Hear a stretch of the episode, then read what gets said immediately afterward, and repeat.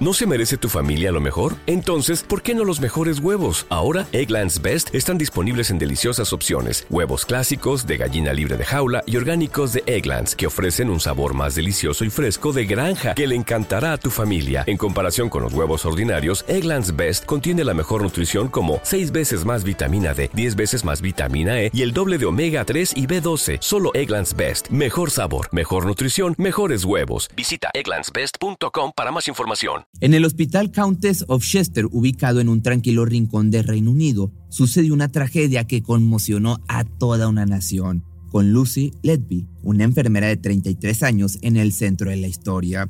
En este lugar especial donde los recién nacidos llegan al mundo más frágiles que la palma de una mano adulta, cada latido de su corazón es motivo de celebración y esperanza. Pero, en medio de esta aparente seguridad, varios bebés experimentaron un destino trágico y repentino. Ledby enfrentó un total de 22 acusaciones por infanticidio, revelando un relato escalofriante que ha sacudido a la opinión pública y socovado la confianza en entornos hospitalarios. Antes de empezar, te cuento un poco de el trasfondo de esta mujer. Lucy Letby vino al mundo el 4 de enero de 1990 como la hija única de un matrimonio de clase media, compuesto por un gerente financiero y una contadora. Durante sus primeros años recibió atención y cariño por parte de todos sus seres queridos. Pasó toda su infancia en Hertfordshire, uno de los 47 condados de Inglaterra, donde asistió a la escuela Elstone y más tarde al colegio de formación de Hereford. Las condiciones de su nacimiento fueron complicadas debido a un parto prematuro. Sin embargo, al enterarse de lo anterior, se llenó de una profunda gratitud hacia las enfermeras, supuestamente, que participaron en su cuidado y recuperación. Este acontecimiento la llevó a desarrollar una supuesta, como te digo, pasión por la enfermería, ingresando en la Universidad de Chester, donde durante sus tres años de formación también trabajó como estudiante de enfermería y llevó a cabo pasantías en el Hospital de Mujeres de Liverpool y el Hospital Countess of Chester, destacando como la primera de su familia en concluir sus estudios universitarios, culminó su formación y se graduó en septiembre del año 2011. Pero, una pausa aquí, una amiga de hecho la describió como alguien algo torpe y con inclinaciones a lo freaky, y vaya que estaba freaky esta mujer. Lesby se unió al equipo de enfermeras registradas en la unidad neonatal del Hospital Countess of Chester en el año 2012. Además, participó activamente en una campaña de recaudación de fondos destinada a financiar la creación de una nueva unidad neonatal en el hospital. Los padres notaron su actitud positiva al hablar sobre su vida, compartiendo abiertamente que estaba soltera y feliz con ella. Durante su periodo como estudiante, Lucy completó dos pasantías en el Hospital de Mujeres de Liverpool, como ya te había platicado, una a finales del año 2012 y otra a principios del año 2015. En abril del año 2016, el gerente de la unidad había cambiado su horario de trabajo de nocturno a diurno. Ledby fue trasladada primero al equipo de experiencia del paciente en julio del año 2016 y más tarde a la Oficina de Riesgos y Seguridad del Paciente, donde desempeñó sus funciones hasta su arresto en el año 2018. Pero esto del arresto te lo cuento un poquito más adelante. Fue en el año 2015 cuando la joven finalmente obtuvo la certificación para trabajar con bebés que requerían cuidados intensivos, coincidiendo con el inicio de los incidentes entre comillas sospechosos, que no eran incidentes, eran crímenes. Curiosamente, cuando le asignaron turnos diurnos, los crímenes o las acciones sospechosas dejaron de ocurrir durante la noche para empezar a acontecer durante el día, mientras ella estaba en su horario de servicio. En junio del año 2015 se llevó a cabo una revisión informal por parte de un consultor y un neonatólogo líder en el Countess of Chester Hospital NHS Foundation Trust, revelando preocupantes detalles acerca de cuatro colapsos inexplicables ocurridos en la misma unidad. Sorprendentemente, tres de estos casos resultaron en fallecimientos durante el mismo mes. Lucy había estado presente, pues como te puedes estar imaginando, en cada uno de estos incidentes. Los consultores entonces de la unidad reportaron de inmediato estas, estas pérdidas al comité encargado de investigar incidentes graves, quienes las catalogaron como errores de medicación, decidiendo no profundizar más en la situación debido a que la reputación de la institución médica podría verse gravemente afectada. El dinero. Pero lo que resultó aún más inusual es que, por lo general, en una unidad de este tipo para pacientes vulnerables, se espera que los colapsos sean predecibles, mientras que en este caso no lo eran. Este malentendido se reflejó en la perspectiva posterior del oficial principal de investigación del caso, el detective Paul Hawks, quien no consideró que los bebés en una unidad de este tipo colapsaran sin previo aviso, cuando en realidad estas situaciones suelen ser previsibles, a menos que haya una explicación médica que justifique lo contrario, como sucedió en este caso. El primer caso sospechoso tuvo lugar el 8 de junio del año 2015 en la unidad de neonatología. A las 8 de la noche, un bebé gemelo sano estaba bajo el cuidado de Lucy en la guardería 1. La enfermera había asumido la responsabilidad del bebé después de comenzar su turno de noche y el pediatra había finalizado su turno.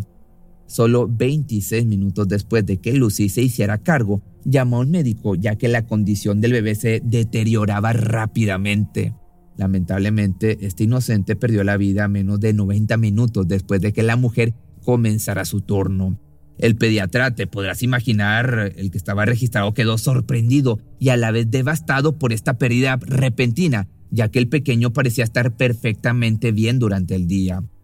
Otro miembro del personal observó a Lucy mientras el infante se deterioraba y, aunque inicialmente no intervino, finalmente tuvo que hacerlo al darse cuenta de que el bebé no estaba mejorando bajo su cuidado. Los médicos que atendieron al pequeño notaron una extraña decoloración en su piel después del colapso, algo que nunca habían visto antes. Esta extraña decoloración posteriormente se manifestó en otros bebés que se sospechaba habían sido inyectados intencionalmente con aire. Al día siguiente de la tragedia del neonato, Ledby buscó a los padres en Facebook. Casi un día después del deceso del primer infante, su gemelo sufrió un colapso inexplicable y requirió ser resucitado. Los padres habían estado con el neonato durante el día después de la pérdida de su hermano, pero fueron persuadidos a descansar antes de poder notar algún síntoma. Las pruebas médicas posteriores revelaron anomalías intestinales llenas de gas en el infante, lo que llevó a la conclusión de que también había sido inyectado con aire. La enfermera había alimentado al bebé solo 25 minutos antes de su episodio y el bebé presentaba la misma extraña decoloración en la piel que se había observado en su pequeño hermano. Unos días después, otro niño en buen estado de salud perdió la vida repentinamente. Su condición se deterioró tan pronto como otra enfermera salió de la guardería. A pesar de no ser la enfermera designada para el pequeño, se vio a Ledby de pie junto al monitor del infante. La líder en turno de Lucy ya le había dicho que se enfocara en sus pacientes designados. La mujer, en cambio, testificó más tarde que tuvo que apartarla constantemente de la, sala familiar mientras el pequeño perdía la vida. Sus padres recordaron más tarde que una enfermera que creen era Ledby llegó con un pequeño cesto y pese a que el menor aún se debatía entre la vida y la muerte, les dijo, les preguntó, ya se despidieron, quieren que lo ponga aquí refiriéndose al cesto. Después, el 22 de junio del año 2015, una pequeña tuvo un gran deterioro de salud en tres ocasiones durante las primeras horas de su internamiento y lamentablemente perdió la vida. Aquellos que intentaron salvarla notaron que su piel había cambiado de color. De hecho, una radiografía post-mortem mostró una línea de gas frente a la columna vertebral, lo que indicaba la inyección de aire en el torrente sanguíneo. Nuevamente, la enfermera fue vista en la escena. Por otra parte, el 2 de julio, un médico expresó sus preocupaciones sobre los colapsos y muertes repentinas. No se tomó ninguna medida contra la enfermera y los casos sospechosos cesaron durante un mes. Después, el 4 de agosto del año 2015, una madre entró en la unidad para darle leche a su bebé, encontrando a la mujer aparentemente atacando al pequeño. El infante lamentablemente perdió la vida después de sufrir una hemorragia fatal que se creyó que fue la causa de su muerte, además de la inyección de aire. Se encontraron manchas rojas en su vómito. Luego, la noche siguiente, el gemelo del recién fallecido estaba siendo cuidado en la guardería número 2, la misma habitación en la que la enfermera estaba a cargo de otro bebé. A la 1.54 de la mañana, el infante sufrió una caída inesperada en sus niveles de azúcar en sangre y experimentó un aumento en su frecuencia cardíaca. Este niño por fortuna sobrevivió y un análisis de sangre posterior reveló que le habían administrado una cantidad extremadamente alta de insulina que nunca había necesitado. En ese momento ningún infante en la unidad tenía prescrita insulina, por lo que no había razón para que se le administrara. En este punto, el consultor líder expresó su descontento con que Ledby trabajara en la unidad, pero eso fue, esto fue desestimado y el 7 de septiembre del año 2015 fue exactamente el día 100 de vida de su última víctima y las enfermeras habían colocado pancartas y hecho un pastel para sus padres para conmemorar el día. Ese mismo día, la infante colapsó y lo hizo en otras dos ocasiones en las tres semanas siguientes. Después del primer colapso, la niña fue llevada al hospital Arrow Park, pero cinco días después volvió a presentar problemas de salud, tan solo 15 minutos después de que Ledby la hubiera alimentado. La pequeña sobrevivió por suerte, pero ahora está gravemente discapacitada como resultado de lo sucedido, que de hecho la niña fue testigo de vómitos en proyectil tan masivos que llegaron a la silla junto a la cuna y la cubierta, lo que un médico presente comentó que nunca había presenciado antes. Su frecuencia parte cardíaca y niveles de oxígeno también cayeron a niveles inusualmente bajos. El médico dijo que no pudo encontrar una causa natural para los vómitos drásticos, y más tarde en el juicio otro médico experto concluyó que la única explicación viable para los vómitos tan extraordinarios de la pequeña era que había recibido mucha más leche de la asignada a través de su sonda de alimentación y que esto no podía ocurrir por accidente. Más tarde se descubrió que Ledby había alterado deliberadamente la temperatura del bebé en su gráfico de observación para hacer que pareciera que ya estaba enfermo antes de colapsar y también había falsificado la hora en que colapsó para que pareciera que ocurrió cuando un colega le dio de comer. Luego, una enfermera notó cuando llegó después del llamado de auxilio de Lucy que la máquina conectada al bebé para medir sus niveles de saturación de oxígeno y frecuencia cardíaca había sido apagada. También un colega notó que el primer colapso del paciente ocurrió exactamente el día en que originalmente debía nacer.